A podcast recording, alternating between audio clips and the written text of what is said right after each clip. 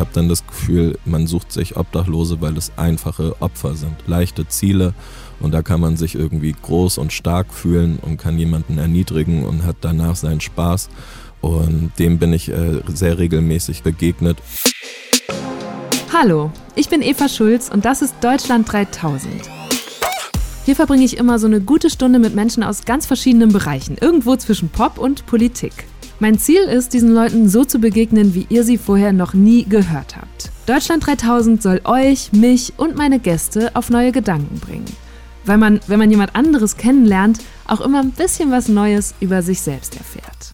Dominik Bloh ist 33 Jahre alt und hat etwa 10 davon auf der Straße gelebt. Als Jugendlicher wurde er von heute auf morgen obdachlos und musste sich alleine durchschlagen. Essen, Waschen, ein warmer Platz zum Schlafen, nichts davon war plötzlich mehr selbstverständlich. Trotzdem hat Dominik es geschafft, Abi zu machen, irgendwie durchzukommen und dabei sogar noch anderen zu helfen. Heute hat er wieder eine Wohnung in Hamburg und engagiert sich für Leute, denen es ähnlich geht wie ihm damals. Und er hat ein Buch geschrieben. Unter Palmen aus Stahl heißt das und wurde zum Spiegel Bestseller. Mich hat dieses Gespräch an vielen Stellen echt beeindruckt. Ich war irgendwie ständig zwischen Rührung und Empörung und bin ganz dankbar, dass Dominik diese für ihn echt schwere Zeit nochmal mit mir geteilt hat und auch seine Ideen dafür, wie wir Obdachlosigkeit in unserer Gesellschaft überwinden könnten. Ich glaube, ich werde nach dieser Folge obdachlosen Menschen in meiner Umgebung anders begegnen. Auch dafür hatte Dominik nämlich ein paar wertvolle Hinweise. Also, hier kommt eine gute Stunde mit Dominik Bloh. Dominik, wo kommst du gerade her? Ich komme jetzt gerade aus dem Duschdorf. Ähm, das ist beim Planten um Blumen auf St. Pauli.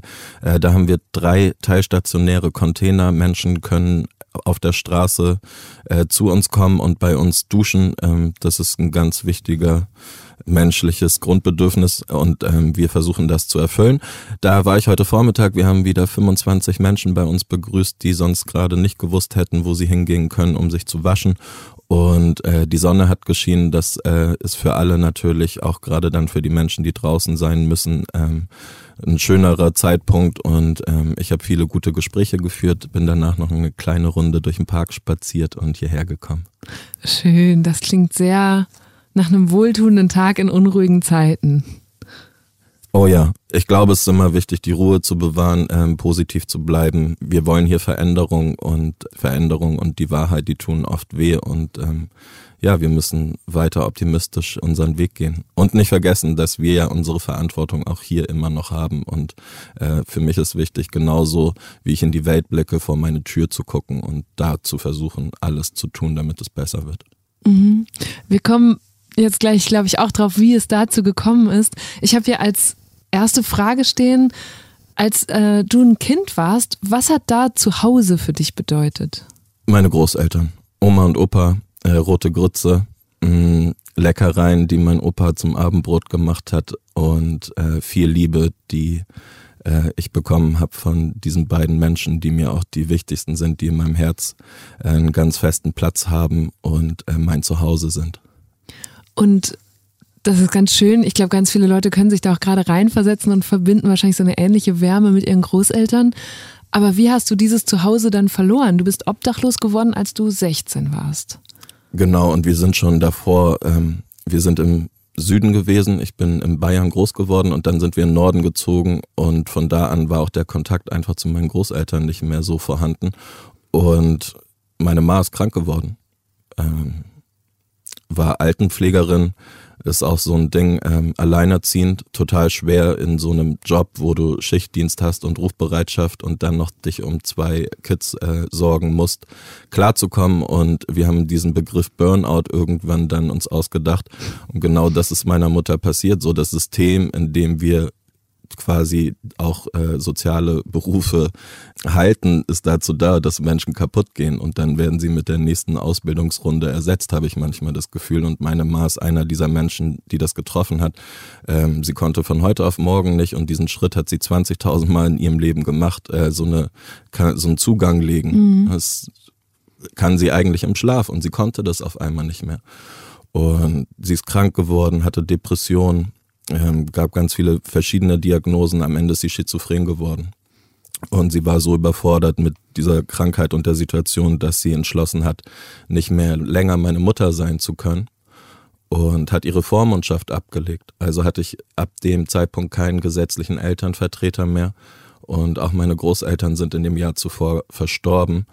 Und mit dieser Entscheidung nicht mehr länger meine Mutter sein zu wollen, hat meine Mutter gleichzeitig noch die Entscheidung getroffen, nicht länger mit mir unter einem Dach leben zu wollen und hat mir eine Stunde Zeit gegeben, dass ich meine Sachen packen kann. Das war mitten in der Nacht und ich hatte irgendwie noch zwei Koffer zusammengepackt und dann hieß es für mich raus. Wie muss ich mir das denn vorstellen? Also das klingt jetzt nach so einem formalen Vorgang, die Vormundschaft ablegen und gleichzeitig ist es mitten in der Nacht passiert und du bist rausgeworfen worden. Wie, also was passiert dann? Hat sie beim Jugendamt angerufen und gesagt, hier ist jetzt Dominik, kümmert euch, ich kann das nicht mehr? Genau, also der eine, dieser formelle Prozess, der war wahrscheinlich schon im Gange und das ist so, ja, der schriftliche Part, einfach mhm. zu sagen, per Gesetz möchte ich nicht länger äh, meine Vormundschaft für dich äh, behalten. Und deswegen sage ich auch, die andere Entscheidung, die eigentlich dann nichts damit zu tun hat, war gleichzeitig für mich, mich natürlich fatal, zu sagen, okay, ähm, du gehst jetzt. Erklären kann ich es dir dann auch nicht besser. Das war der Moment, an dem sie diese Entscheidung getroffen hat und ich konnte nichts anderes tun, als es erstmal zu akzeptieren. Und hast du das als Jugendlicher damals irgendwie kommen sehen oder saßt du dann wirklich auf der Straße vor deinem Zuhause und warst völlig baff? Ich bin 16 Jahre alt gewesen. Ja. Zu der Zeit war auf jeden Fall Obdachlosigkeit noch überhaupt kein Thema und da gab es null Berührungspunkte. Und ich war zwar im Jahr davor schon in Bayern bei meinen Großeltern, weil eben meine Ma krank geworden ist und vieles nicht mehr so gut gelaufen ist. Ähm, leider sind sie in dem Jahr verstorben und äh, ich bin wieder zurück nach Hamburg und ich glaube auch dadurch, dass ähm, meine Großeltern gestorben sind, hat das nochmal meiner Ma den letzten Rest gegeben auch und es hat dann nicht lange gehalten. Drei Monate war ich hier und dann war unser Weg vorbei. Hm. Und als dann diese neue Phase für dich losging, wie, wie, ich stelle mir das sehr hilflos vor, sehr alleine. Wie orientiert man sich denn da? Wie hast du dir da einen neuen Alltag, ein Leben aufgebaut? Ja, ab dem Moment orientiert man sich nicht mehr. Ab dem Moment wird das Leben diktiert. Und zwar nur noch von deinen Grundbedürfnissen. Nachts, ich gehe raus, der Schnee wirbelt um mich herum, liegt eine hohe Schneedecke, es sind Minusgrade. Mir ist kalt. Das Erste, was dann mir klar wird, ist, okay, ich muss jetzt den nächst wärmeren Platz finden. Irgendwann knurrt der Magen und es ist klar, okay, ich muss jetzt gucken, wie ich was zu futtern kriege. Ähm, all das, ich muss dann irgendwann denken, okay, jetzt wäre mal Zeit für den Toilettengang oder sich zu waschen, ähm, wiederum das zu finden. Damit äh, beginnt dann die Zeit der Straße und das ist eine große Rastlosigkeit, in der man quasi immer nur gestresst ist, so von hier nach da, von jetzt auf gleich und von der Hand in den Mund zu leben. Und trotzdem hast du als dieser Straßenjunge auch noch Abitur gemacht, bist weiter zur Schule gegangen. Hat dir denn da, hat, ist das niemandem aufgefallen? Hat niemand da helfen wollen oder sich zuständig gefühlt? Oh, das war ein langer Weg. Ähm, das war schon so, dass äh, natürlich meine Lehrer das mitbekommen haben. Ich erkenne das Phänomen bis heute noch, dass es so Verantwortung weiterschieben. Und mein Lehrer hat gesagt, geh zum Vertrauenslehrer. Mein Vertrauenslehrer sagt um 13.30 Uhr, als die Schulglocke Gong macht, ich habe jetzt Schluss, Feierabend, äh, ich kann auch nichts für dich tun äh, geht zum Kinder- und Jugendnotdienst und zum Jugendheim. Und man mhm. ich bin zum Jugendheim gegangen. Die sagen, du bist vielleicht nicht minderjährig. Äh, das Jugendamt ist für dich zuständig. Und das Jugendamt sagt, hey, du bist vielleicht kein Jugendlicher, du bist ein junger Heranwachsender und du bist eigentlich bei der Familienbehörde richtig. Und genau das ist bei mir passiert. Oh Mann, das klingt vor allem so geballt, so ungerecht. Diese Einrichtungen sind doch dafür da, Jugendlichen wie Dominik ein Netz zu bieten und trotzdem ist er durch alle Maschen durchgefallen. Wie kann das sein? Konflikte entstehen immer zwischen Zeit und Raum und gerade dann, wenn niemand hilft, dann ist das die Zeit, in der man fällt und dann prallt man irgendwann ganz unten auf. Und der Halt aber, den ich noch hatte, war die Schule. Also zum einen war das von Montag bis Freitag von 8 Uhr bis 13.30 Uhr ein warmer Raum. Das hm. hat mir schon völlig gereicht, gerne zur Schule zu gehen. Und zum anderen das wirklich viel tiefere war, dass wir Menschen wir müssen immer ein Teil von etwas sein. Und ich wusste, okay, ich bin jetzt ein Straßenjunge, aber solange ich weiter zur Schule gehe, bleibe ich noch ein Schüler. Und damit war ich noch was und ich habe irgendwo dazugehört. Und das war mir so wichtig, dass ich jeden Tag wieder den Weg dahin gefunden habe. Und ja, nebenbei hatte ich am Ende ein Abi-Zeugnis in der Hand. Hm. Und hast das dann, wo hast du das dann untergebracht? Ähm, ich habe es nicht abgeholt. Äh, das war dann schon vorbei.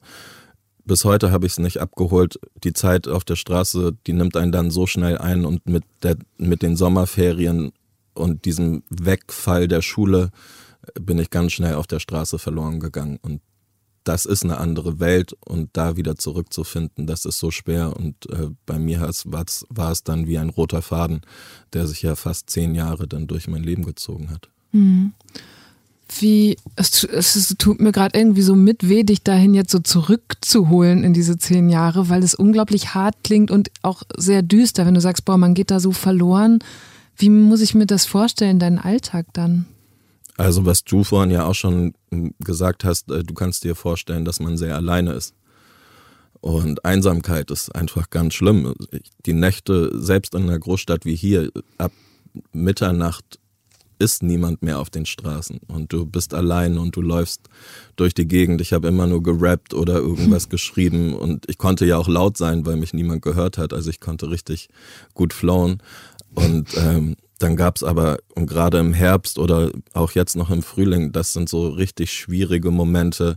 Da stehst du draußen im Dunkeln und du guckst durch die kargen Äste und du siehst halt durch die Fenster dieses Licht. Und mhm. du denkst, okay, da ist jetzt die Wärme und die Gemütlichkeit und die Geborgenheit.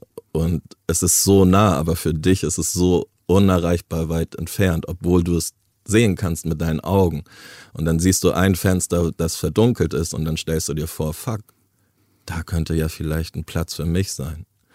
Und das war sehr hart, einfach auch immer diese, du bist immer mit deinem Leben konfrontiert und du weißt quasi immer, okay, ähm, für mich ist das aber erstmal nicht drin. Ich bin hier draußen, im wahrsten Sinne des Wortes. Wie viel Geld hattest du zu der Zeit?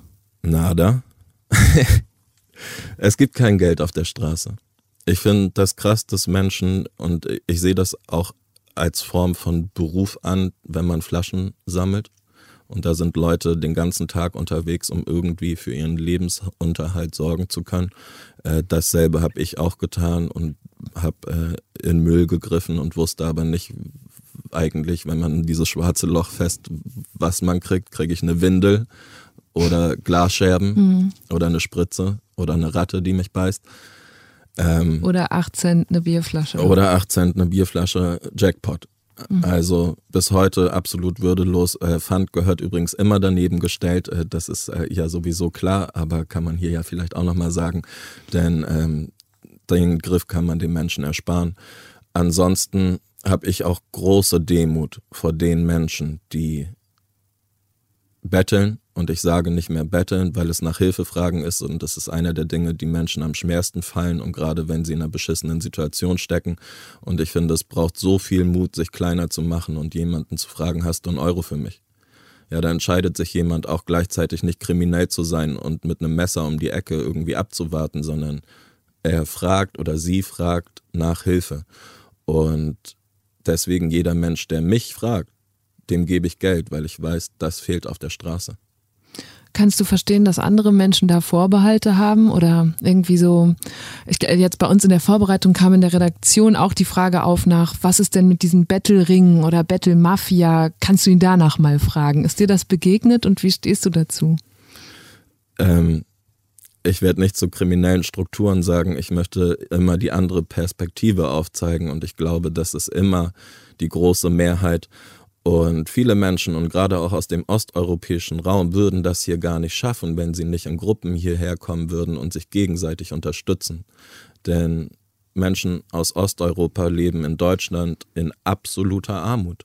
Und viele von denen würden es nicht schaffen. Und deswegen glaube ich, dass das ganz einfach, das können Familien sein, das können Freundeskreise sein, das kann auch eine Dorfgemeinschaft sein, die einfach hier ist und sich aushilft und das sieht nach irgendwas Organisiertem aus, aber es ist einfach nur ein gemeinsames Überleben.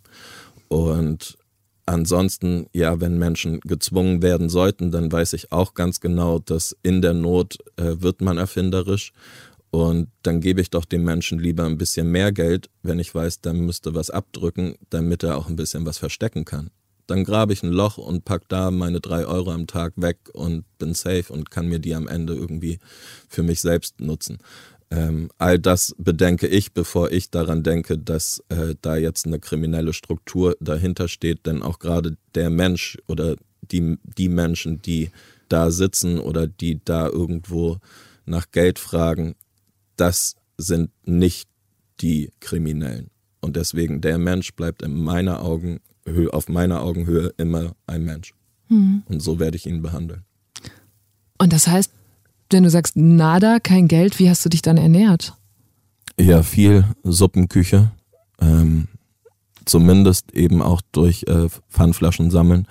Und die Frage ist halt ganz oft, wofür gebe ich mein Geld aus? Ähm, ist es das Essen oder sind es die Hygieneprodukte? Und die andere Frage ist zum Beispiel auch immer, wo muss ich ein bisschen was sparen oder wo kann ich was knipsen? Und das habe ich zum Beispiel sehr oft am Fahrschein gemacht. Und ich bin oft ähm, ohne Ticket mit dem öffentlichen Nahverkehr gefahren. Und das ist ein ganz großes Problem auf der Straße, weil ich wurde sehr oft erwischt. Hm. Aber man wird aufgeschrieben, man kriegt in Hamburg äh, dafür 60 Euro Geldstrafe und da steht dann so ein Quittungsbogen drauf, KF wegen KG, kein Fahrschein wegen kein Geld. Und ich hatte denen schon erklärt, dass ich zu einer Suppenausgabe fahre, ich habe nichts und ich kann jetzt nicht diese zwei Euro für den Fahrschein zahlen. Äh, Kulanz gibt es da bis heute nicht und dann hast du diesen Quittungsbogen, aber wohin denn alles in diesem Land beruht auf die postalische Erreichbarkeit. Mhm. Und jetzt habe ich seit fünf Jahren wieder ein, eine Wohnung und einhergehend damit eine Meldeadresse. Und die ersten drei Monate die Briefe in Kasso, Gerichtsvollzieher, Amtsgericht, ähm, die Hochbahn kommen mit ihren Forderungen. Und dann steht man da vor 8000 Euro, die man auf einmal zahlen soll. Und mein Argument ist immer, ich habe versucht zu überleben. Mhm. Wenn ich sage, die Schule und das Klassenzimmer war der warme, Ra warme Raum tagsüber, dann war ganz oft der einzigste warme Ort, den ich gefunden habe, die Bahn oder der Bus. Und ich wollte draußen nicht erfrieren. Und im Nachhinein musst du dafür Strafe zahlen, hm. wirst ja sogar noch angezeigt und quasi angeklagt, weil es zu einer Straftat wird, Erschleichen einer Dienstleistung. Und ich habe obendrauf noch eine Geldstrafe von 900 Euro bekommen. Und ich denke mir immer, wie stellen sich die Leute das vor? Ich habe dieses Buch und ich habe einen Halt und konnte das regeln, aber was ist mit den eine Million wohnungslosen Menschen, die oft auch ähnliche Probleme haben und die bekommen wieder mit Glück ein Zuhause und denen fliegt diese Post um die Ohren. Mhm. Dann verlierst du wieder den Boden unter den Füßen und fällst vielleicht wieder genau dahin, wo du es gerade rausgeschafft hast. Und das ist ein ganz großer Missstand, glaube ich, in unserem System.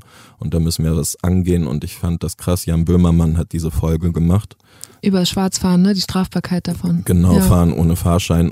Wer sich kein 3-Euro-Ticket für Bus oder Bahn leisten kann und dann als Leistungserschleicher beim Fahren ohne Ticket erwischt wird, hat natürlich erst recht kein Geld für das erhöhte Beförderungsentgelt das erhöhte Beförderungsentgelt von 60 Euro. Und wer dann das erhöhte Beförderungsentgelt auch nicht bezahlen kann, bekommt von einer Richterin obendrauf nochmal hunderte Euro Geldstrafe aufgebrummt. Zusätzlich. Und wenn man in der Zwischenzeit nicht reich geerbt hat oder bei gefragt gejagt gewonnen hat, kann man diese Geldstrafe natürlich auch nicht bezahlen. So einfach ist es.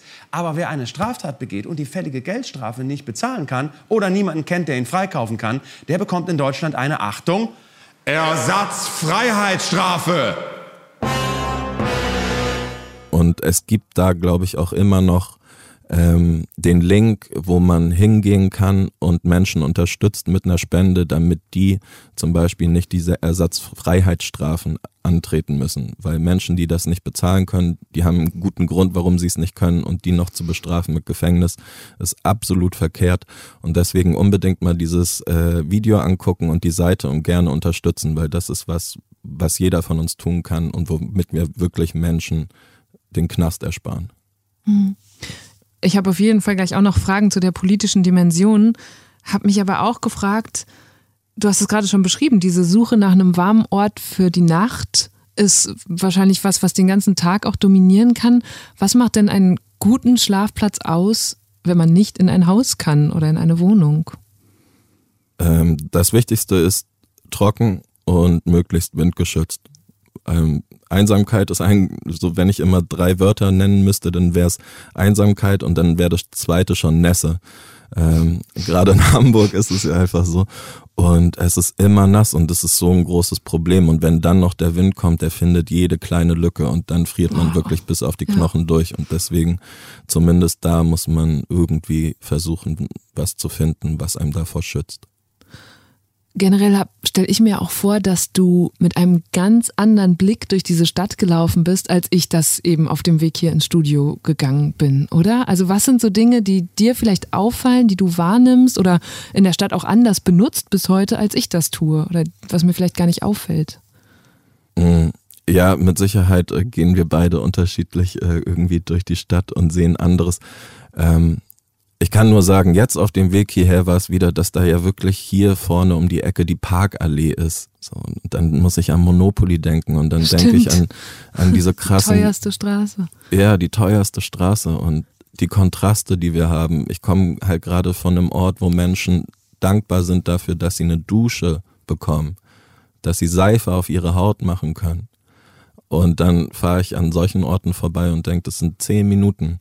Und äh, diese Kontraste sehe ich sehr häufig und ähm, die begleiten auch mein Leben ständig. Also wie gesagt, gerade war ich noch mit äh, anderen Menschen und habe äh, mit denen gesprochen. Jetzt sitze ich hier und spreche mit dir. Mhm. Und äh, deswegen, das ist irgendwie permanenter Begleiter. Und was macht so eine Erfahrung, zumal wenn sie über so viele Jahre geht, mit der Psyche? Was hat es mit dir gemacht und was hast du vielleicht auch bei anderen Obdachlosen beobachtet? Ja, du gehst kaputt. Ähm, Depressionen und mentale Krankheiten sind ja ein großes Tabuthema und man möchte das, glaube ich, auch nicht sagen, aber ich bin mir ganz sicher, dass ganz viele Menschen A auf der Straße landen, weil sie in, und es kann ja nur eine depressive Phase sein, in du, in der man es nicht schafft, Briefe zu öffnen und dann kommt die erste Mahnung und dann kommt die Wohnungsräumungsklar und du hast das alles nicht gelesen und dann steht der Hausmeister vor der Tür und sagt, in zwei Wochen ähm, sind sie hier draußen. Und auf der Straße wird man krank. Und äh, ganz egal welche Form, aber ich glaube eben auch gerade Depressionen äh, sind etwas, äh, was auf der Straße die Menschen erleiden, weil das Überleben einfach kein Leben ist und automatisch krank macht. Ich habe ja auch die Frage stehen, welche Rolle spielen Drogen? Das weiß ich gar nicht so genau, aber ich kann mir gut vorstellen, dass eine Flasche Wein oder eine Flasche Wodka helfen beim Einschlafen. Und ich habe lange nicht geschlafen. Ich habe nicht getrunken, aber dafür war ich immer wach. Und ähm, sich zu betäuben, um irgendwie aus diesem Leben kurz zu entfliehen, kann ich absolut verstehen. Und Sucht ist eine Krankheit und als diese müssten wir sie anerkennen. Und deswegen gehören die Menschen behandelt und in ein Krankenhaus und eben nicht auf die Straße und werden alleine gelassen mit ihrer Sucht. Mhm. Krankheiten behandeln ohne Meldeadresse ist dann auch wieder so eine Sache. Ne? Das habe ich auch von dir gelesen, dass du gesagt hast, naja, ohne Krankenkassenkarte geht da nichts. Keine Chance, keine Untersuchung, äh, keine Behandlung und ähm, deswegen die Straße macht krank. Äh, wenn man es von der Straße geschafft hat, dann bleiben viele der Sachen. Das äh, wird chronisch, weil jahrelang da niemand sich drum gekümmert hat. Und ähm, absolut richtig, die Zugänge sind versperrt und genauso der Zugang äh, in das Gesundheitswesen. Und ähm, wir reden von sozialer Gleichberechtigung. Das heißt, wir brauchen alle die Möglichkeiten, um voranzukommen und da irgendwie müssen wir auch dahingehend einfach mehr tun, damit wirklich die Voraussetzungen für alle gleich sind. Und das heißt, wir müssen anfangen bei den Zugängen. Die müssen für jeden ermöglicht werden. Mhm. Ich bin, ich frage mich gerade, während ich dir zuhöre, und du hast jetzt ja schon sehr eindrücklich beschrieben, wie man so runterrauscht und ne, das kann ja schon anfangen, hast du gerade gut gesagt, da, man traut sich nicht mehr, diese Mahnungen aufzumachen. Ähm, könnte man dann überhaupt noch einen Zugang benutzen, so wie du es gerade beschreibst? Oder was braucht man noch, um dann wieder so rauszukommen aus diesem runtergerauscht sein, aus dem Loch, in dem man da auf einmal ist? Man braucht Hilfe.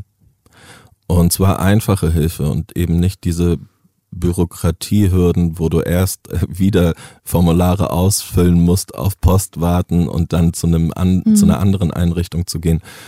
Meiner Meinung nach verlieren wir weniger Menschen, wenn wir sagen, ich erkenne Not und ich bleibe so lange, bis du es aus dieser Notsituation herausgeschafft hast. Mhm. Und wenn ich als Mensch oder als Einrichtung oder als Wohlfahrtsverband irgendwo nicht weiterkomme, dann übergebe ich das, aber Hand in Hand. Und, und dann, nicht so wegschiebend, wie es dir passiert ist bei den Behörden damals. Richtig. Ja. Weil dann haben wir eine Brücke. Und dann entsteht eben nicht diese Lücke, in der du fällst. Und das andere ist ja auch kein Geheimnis. Wir brauchen im sozialen Bereich eine bessere Finanzierung, damit wir mehr Stellen schaffen können, damit wir all die Menschen nach ihren Bedürfnissen irgendwie ähm, schnell und effektiv ähm, handeln können wir müssen Schnittstellen schaffen zwischen den einzelnen Einrichtungen und Behörden.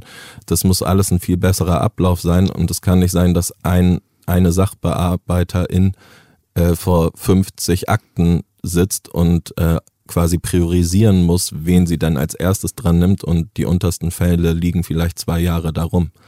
Und insofern ähm, schrecklich, dass wir jetzt 100 Milliarden Bundeswehretat locker machen können, aber einfach für soziale Struktur äh, kein Geld da ist. Mhm.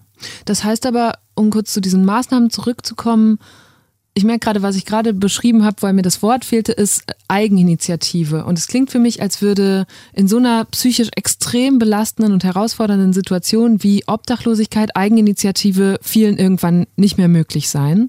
Und dann sagst du, braucht es jemanden, der das erkennt und auf einen zugeht. Aber da das braucht ja auch dann wahrscheinlich ein ziemliches Durchhaltevermögen von dieser anderen Seite, weil da doch erstmal Abwehr kommt, oder? Also was ist das für ein... Ja, aber wie viel Energie ist dann bitte ein Menschenleben wert? Ja, ja, also, absolut. Ne? Ich frage mich nur, wie, wie konkret muss das aussehen? Was hättest du dir damals gewünscht?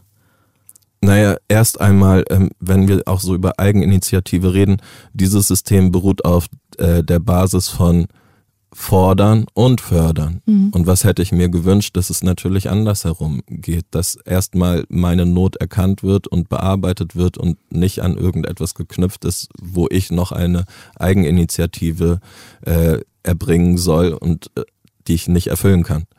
Und deswegen, ich wünsche mir einen einfacheren Zugang. Niedrigschwellig ist das Wort. Und äh, davon brauchen wir noch viel, viel, viel mehr die große Koalition, nee, nicht die große, die neue Koalition, die Ampelkoalition heißt sie jetzt, hat sich das in den Vertrag geschrieben. Ich glaube, das ist auch, ich habe zumindest die letzten beiden Koalitionsverträge mal durchsucht, da stand gar nichts zu dem Thema drin. Und jetzt schreibt die Ampel, wir setzen uns zum Ziel, bis 2030 Obdach und Wohnungslosigkeit zu überwinden und legen einen nationalen Aktionsplan dafür auf. Für wie realistisch hältst du das? 100 Prozent. Ähm, schöne Grüße. Äh, jeder und jede, die daran arbeitet, äh, bitte meldet euch. Äh, ich wäre gern mit dabei. Ich denke, wir können das Ziel auf jeden Fall erreichen. Und Housing First ist das Konzept, wie wir Obdachlosigkeit beenden werden. Kannst du das mal kurz erklären? Housing First heißt genau äh, das erst einmal wohnen und äh, auch bedingungslos.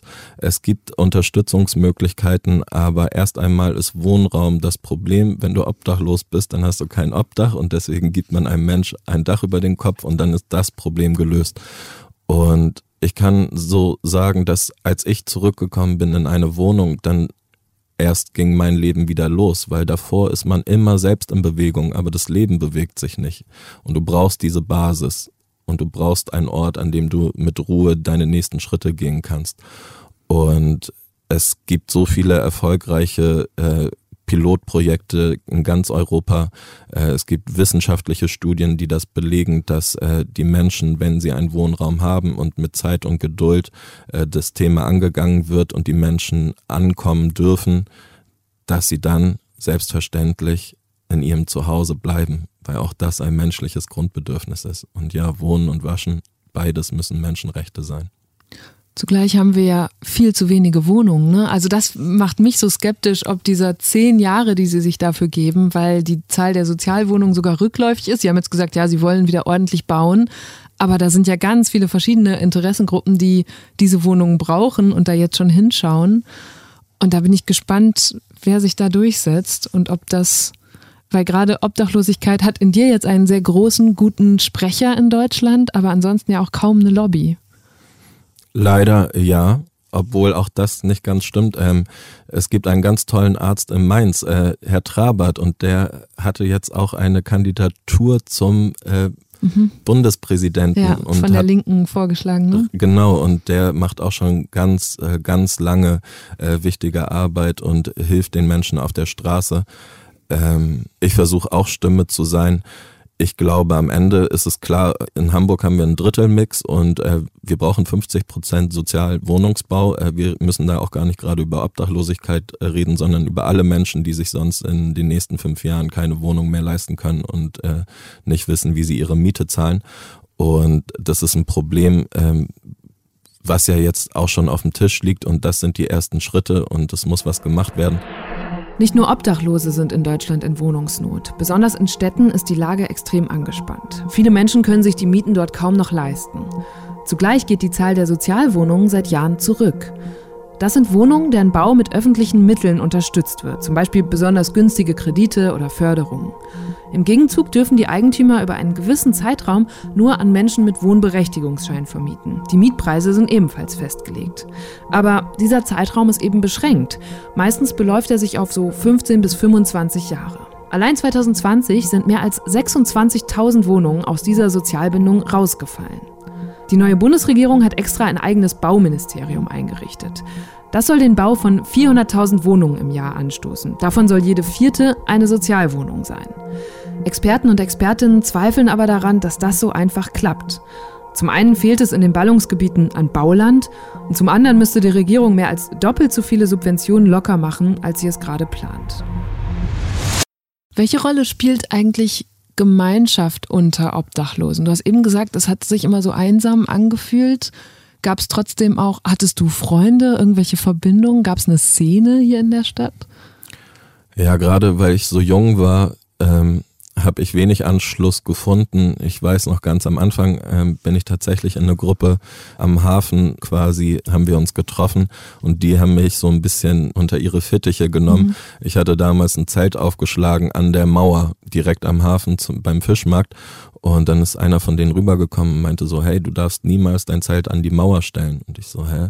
Ja, die Leute schmeißen von oben Steine oder die nehmen Kippen und versuchen dein Zelt anzuzünden oder äh, pissen dir aufs Zelt.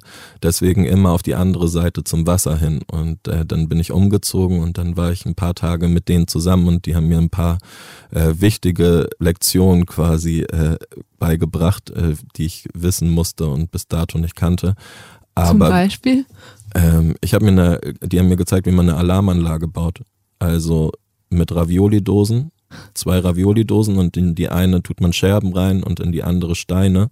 Und wenn man auf einer Bank liegt zum Beispiel, dann kann man äh, sich eine Schnur nehmen, spannt das äh, zu jeder Seite und wenn du irgendwann das hörst, es fällt und es klingt nach Scherben, dann kommt jemand jetzt ganz nah von links mhm. und ähm, klingt es nach Stein, dann ist es auf der anderen Seite. Und äh, ja, das haben die mir beigebracht, immer gesagt, niemals äh, den Schlafsack zumachen, immer nur bis zur Hüfte, weil wenn jemand kommt und äh, dich versucht zu verletzen, schaffst du es nicht so schnell aus dem Schlafsack raus. Ähm, Schuhe immer Plastiktüten drüber machen, damit, wenn man in den Schlafsack geht, äh, das Innere nicht dreckig macht. Mhm. Das sind so Sachen, die sie mir gezeigt haben damals. Es sind unheimlich viele Selbstverteidigungstipps. Also das überrascht mich gerade, dass offenbar so viele Leute dich dir was Böses wollen, obwohl du buchstäblich am Rande der Gesellschaft stehst, nichts hast und äh, auch nichts willst von den anderen, oder? Man versucht auf jeden Fall nur in Frieden voranzukommen, aber Gewalt ist dennoch Alltag auf der Straße und ähm, ich versuche das immer auch nicht wertend zu sagen, aber ich habe das halt sehr oft erlebt, wie ich das Gefühl hatte, da sind jetzt Menschen, die überhaupt keinen Grund haben, aggressiv zu sein, die aussehen, als kommen sie vom Feiern, ganz offensichtlich immer so eine Gruppendynamik gemischt mit Alkohol, die ganz schnell das entzündet. Und ich habe dann das Gefühl, man sucht sich Obdachlose, weil es einfache Opfer sind. Leichte Ziele. Und da kann man sich irgendwie groß und stark fühlen und kann jemanden erniedrigen und hat äh, danach seinen Spaß. Und dem bin ich äh, sehr regelmäßig begegnet und gerade auch wie Frauen angegangen sind von, von ja ganzen Gruppen, äh, fand ich erschreckend und das ist menschenverachtend und einfach nur schwach.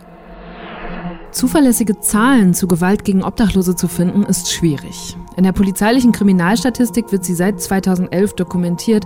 Seitdem ist ein kontinuierlicher Anstieg zu beobachten. Das geht von Bedrohungen und Raub bis hin zu Körperverletzungen. Die Bundesarbeitsgemeinschaft Wohnungslosenhilfe wertet schon seit 1989 systematisch die Presseberichterstattung über solche Fälle aus, insbesondere auch über Gewalt mit Todesfolge. Und laut diesen Erhebungen sterben im Schnitt jedes Jahr 19 obdachlose Menschen durch Gewalteinwirkung von außen. Und es ist ein, eine, ein schreckliches Bild von dem Stigma, das mit Obdachlosigkeit verbunden ist auch, ne? Also. Ich weiß leider gar nicht, was das Wort Stigma also, so genau so von dem, heißt. von dem, von dem ganzen Bild und allen Klischees, die damit verbunden sind, die, glaube ich, in einem großen Teil der Gesellschaft noch so rumwabern, was man über Obdachlose denkt. Und dass man dann wirklich denkt, ja gut, wir sind besoffen, da können wir jetzt einfach. Es gibt ja schreckliche Aufnahmen von Leuten, die dann einfach äh, getreten werden, verprügelt werden. Solche Dinge. Das, das ging mir jetzt nur gerade durch den Kopf, während ich dir zugehört habe. Ja, ist absolut richtig. Und auch da, ich mag das Wort nicht, aber Zivilcourage. Also äh, Menschen, die draußen sind, die sind also immer im öffentlichen Raum. Das heißt, sehr oft bekommen andere Mitmenschen das auch mit und es ist, glaube ich, sehr wichtig, dass wir da den Mut finden, uns auch einzusetzen und zu sagen, hey, ich habe das gesehen. Ähm, ich rufe entweder die Polizei oder ich frage andere nach Hilfe oder ich gehe da direkt hin und sage, hey, ähm, das geht nicht. Und warum magst du das Wort nicht? Äh, weil es so wieder das, es ist nicht einfach. Äh, mit meinen Leuten, Zivilcourage könnte ich nicht erklären, weil es so weit weg ist von meinem Sprachgebrauch auch und es mhm. hat nie einen Platz in meinem Wortschatz. Ähm, für mich ist es einfach immer helfen. Und helfen ist so das beste Wort und deswegen, äh, ja. Mhm. Das ist, ich muss gerade dran denken, weil du von den Wörtern sprichst, dass du gesagt hast, du hast unheimlich viel gerappt.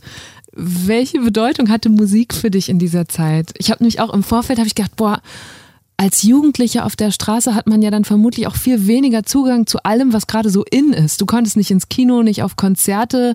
Ich weiß nicht, also ich vermute, dass du auch kein Handy hattest, auf dem du mitbekommen hast, was irgendwie auf Social Media gerade so in war oder im Trend. Safe, safe. Was ich echt gemacht habe, ähm, zum Glück gibt's ja heute immer noch viele Plakate überall und wenn ich irgendwie jemanden gesehen habe äh, oder eine Band auch, die ich sehen wollte, dann habe ich mich da oft hingeschlichen und äh, habe versucht irgendwie durch den Seiteneingang mhm. ohne Ticket äh, zu zahlen, äh, mich reinzuschleichen. Hat hier und da auch mal funktioniert und ansonsten stand ich eigentlich immer davor und habe versucht irgendwie was von draußen mitzuhören.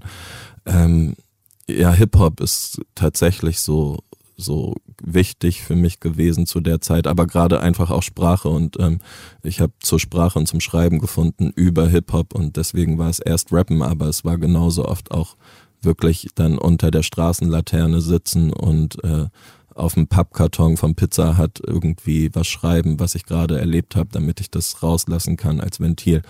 Und das ist Hand in Hand gegangen und ist auch, glaube ich, eine Form von Selbsttherapie gewesen, dass ich überhaupt auch das alles ertragen konnte. Und wie hast du das angesammelt? Wo hast du das alles gespeichert? Diese ganzen Pizzakartons oder Schnipsel, auf denen du geschrieben hast? Oh, die meisten sind wirklich äh, in der Welt verteilt inzwischen. Okay.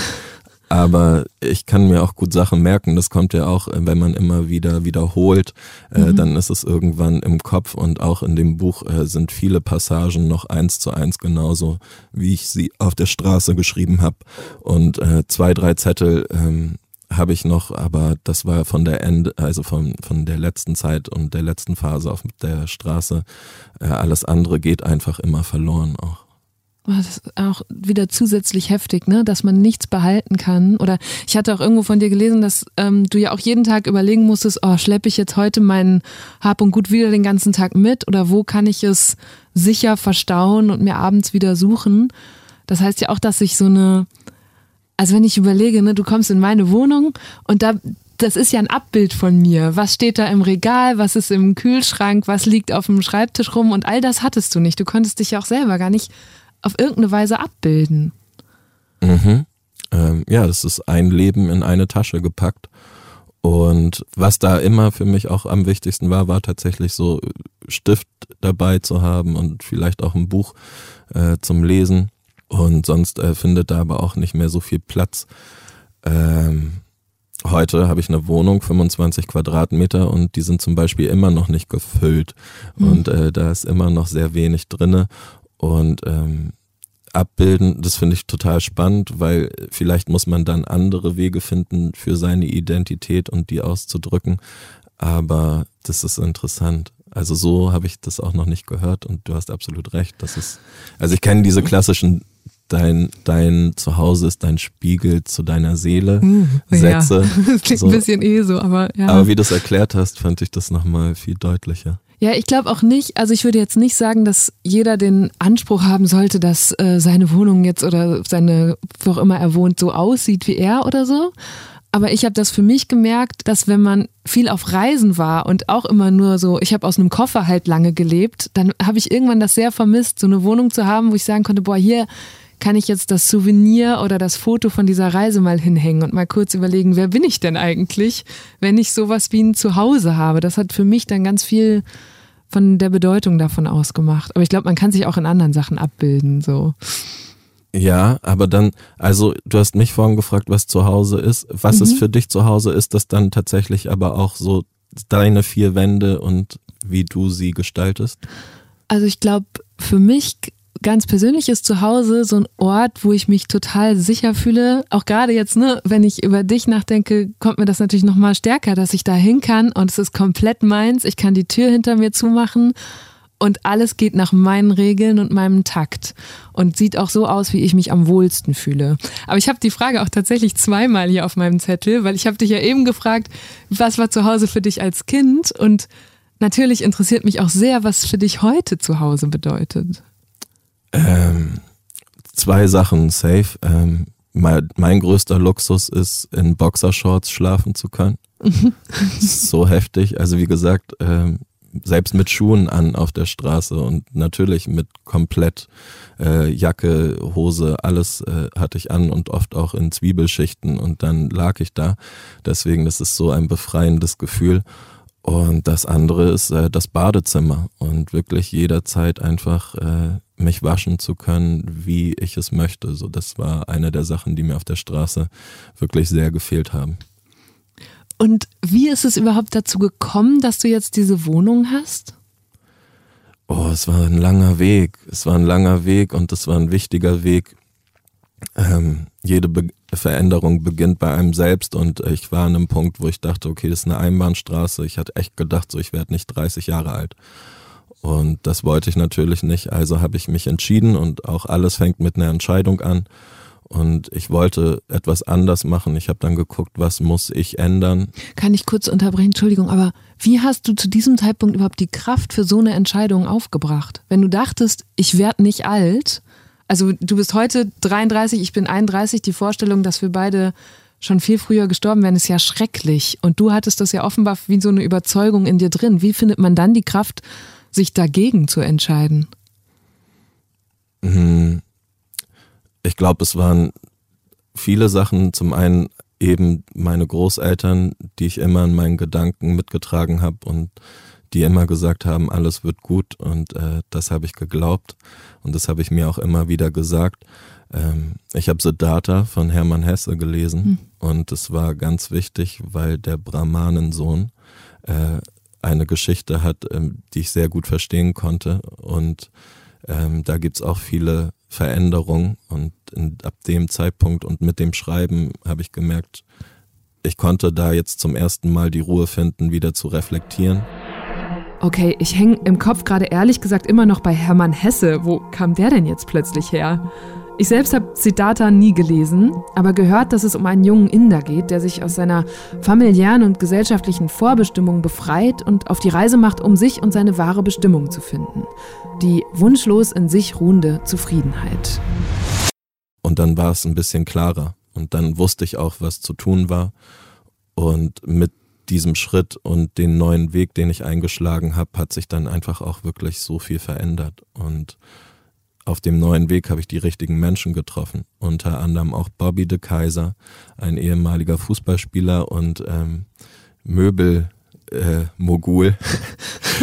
der jetzt aber ganz gechillt auf Ibiza Ruhestand macht. Äh, vielen Dank dafür. Wir haben uns kennengelernt, auch beim Helfen, ähm, in der Zeit, wo viele geflüchtete Menschen in Hamburg angekommen sind und ich konnte das so verstehen. Ich habe den Menschen am Hauptbahnhof gesehen, wo ich jeden Tag meinen Weg gemacht habe und dachte, ja, die Leute liegen hier auch jetzt auf Isomatten mit Schlafsäcken, mit nur einer Tasche in der Hand vor Douglas und dem Bodyshop. Hm. Aber ich spreche die Sprache, ich weiß, wo es Essen gibt, ich weiß, wo es Klamotten gibt, ich kann was tun für diese Leute. Und ich habe also angefangen zu der Zeit zu helfen. Und so habe ich andere Menschen, unter anderem dann auch Bobby kennengelernt und der hat gesagt, hey, ist krass, äh, dass du dich für andere einsetzt und selber aber gar nicht weißt, wo du am Abend schläfst ich möchte was für dich tun. Er hatte eine Stiftung und ähm, hat mir dann ein Jahr die Miete bezahlt und eine Wohnung für mich gesucht. Housing und First. Das ist quasi schon äh, ein kleines Housing First Pilotprojekt und so bin ich dann 2016 von der Straße gekommen. Und das war so krass. Ich weiß noch, die, wir haben uns getroffen in der Bullerei bei Tim Melzer und das, das war, muss ja dann auch schon ein absurder Ort für dich gewesen total. sein. Total. Und er kam ja dann auch so, Tim kommt dann noch an den Tisch und äh, wir schnacken da alle eine Runde. Und ich guck währenddessen raus und das war auch kein schöner Abend irgendwie und ich habe sogar die vom Wind äh, gesehen, wie überall die Schilder schon hin und her wehen und schlägt gegen die Tore und dachte, okay, ist jetzt gerade ganz nett und ich krieg irgendwie einen Burger hier äh, zu essen und jemand möchte mir helfen, finde ich alles cool, aber im Kopf mhm. war ich mhm. schon, was machst du gleich?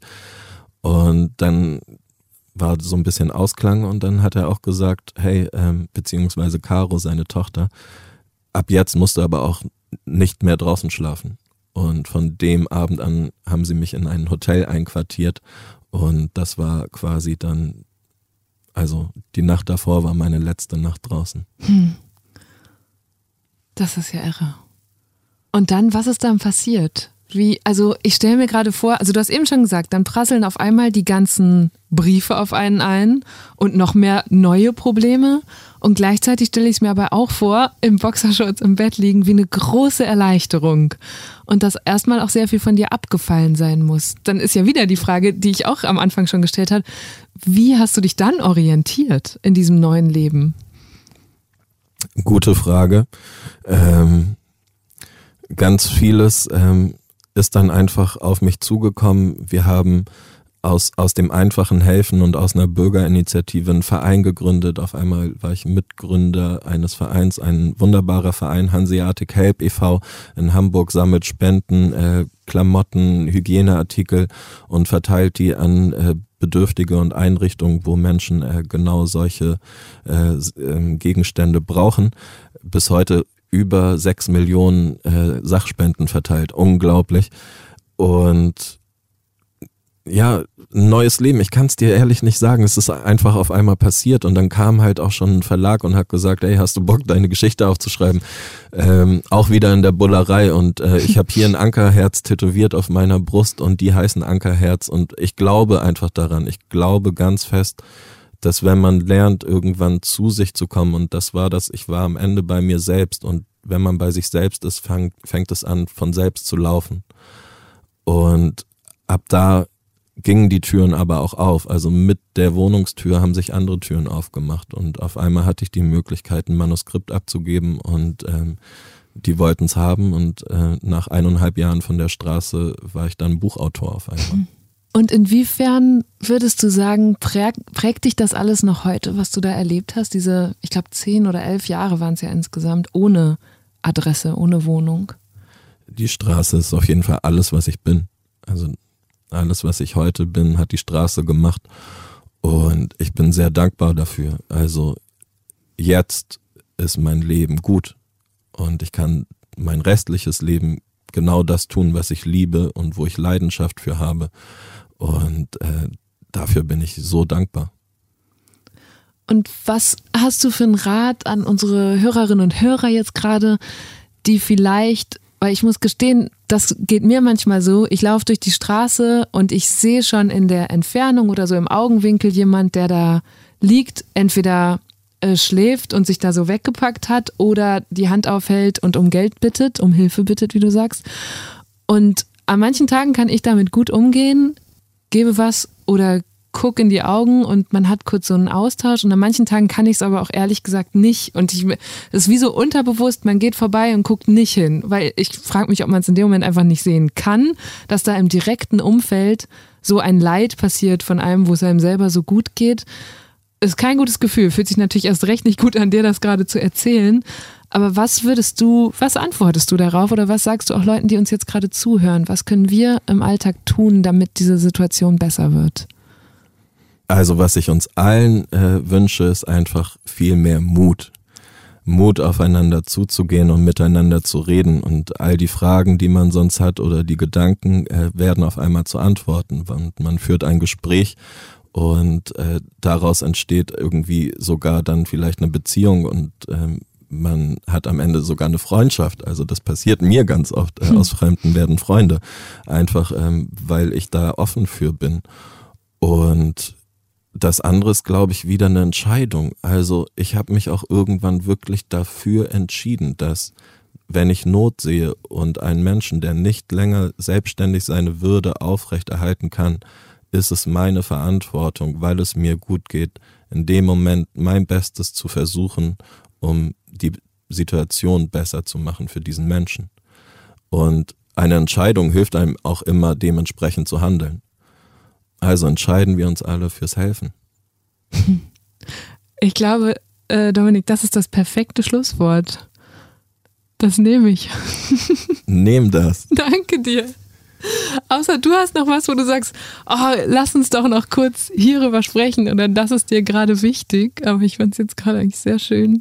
Ach, ich wollte schon noch vielleicht einmal die Möglichkeit äh, nehmen, ähm, Gobanjo und mhm. den Duschbus äh, zu droppen, weil ich einfach das so ein geiles Projekt finde, äh, der Duschbus für Menschen auf der Straße und so viel mehr, aber auch weil Social Business und wir müssen Wirtschaft in Zukunft neu denken und wir müssen weg vom Profit und ähm, irgendwie Maximierung der Rendite und Startups hochziehen, um sie mit höchstmöglichen Wert zu verkaufen.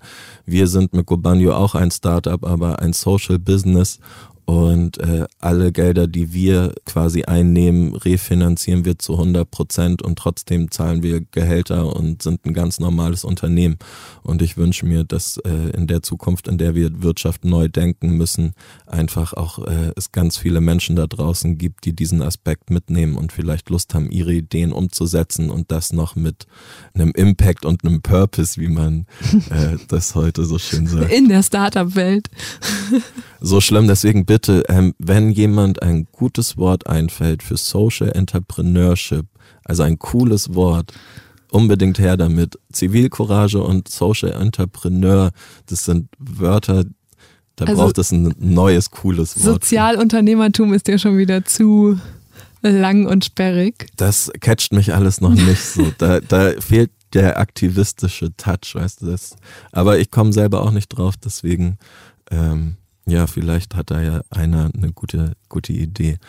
Aber äh, das äh, auf jeden Fall wollte ich nochmal erwähnt haben. Ich glaube, das ist so wichtig und das wird unterschätzt und wir sind immer noch, wie du sagst, so die Lobby sorgt dafür, dass äh, große Konzerne immer noch weiter sich bereichern können und wir die äh, wichtigen Innovationen und Investitionen in diesen sozialen Sektor und den neuen Unternehmen, die da entstehen können, irgendwie vernachlässigen.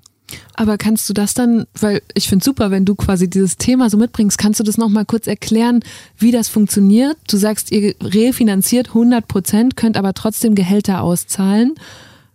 Das heißt ja, muss da von außen nochmal irgendwo Geld dazukommen oder was ist das Modell, das euch von einem klassischen Unternehmen unterscheidet? Wir haben auch äh, lange ein Produkt gehabt mit äh, einer Kooperation und da ähm, konnte man Duschgel kaufen und äh, mit dem Duschgel und den Erlösen konnten wir quasi mhm. dann äh, das refinanzieren. Und das ist ja so ähnlich wie Viva Con Agua auch Brunnen und Wasser hat, ist bei Gobanio auch dann äh, Duschgel und Duschseife äh, finanziert, äh, Duschen im Duschbus.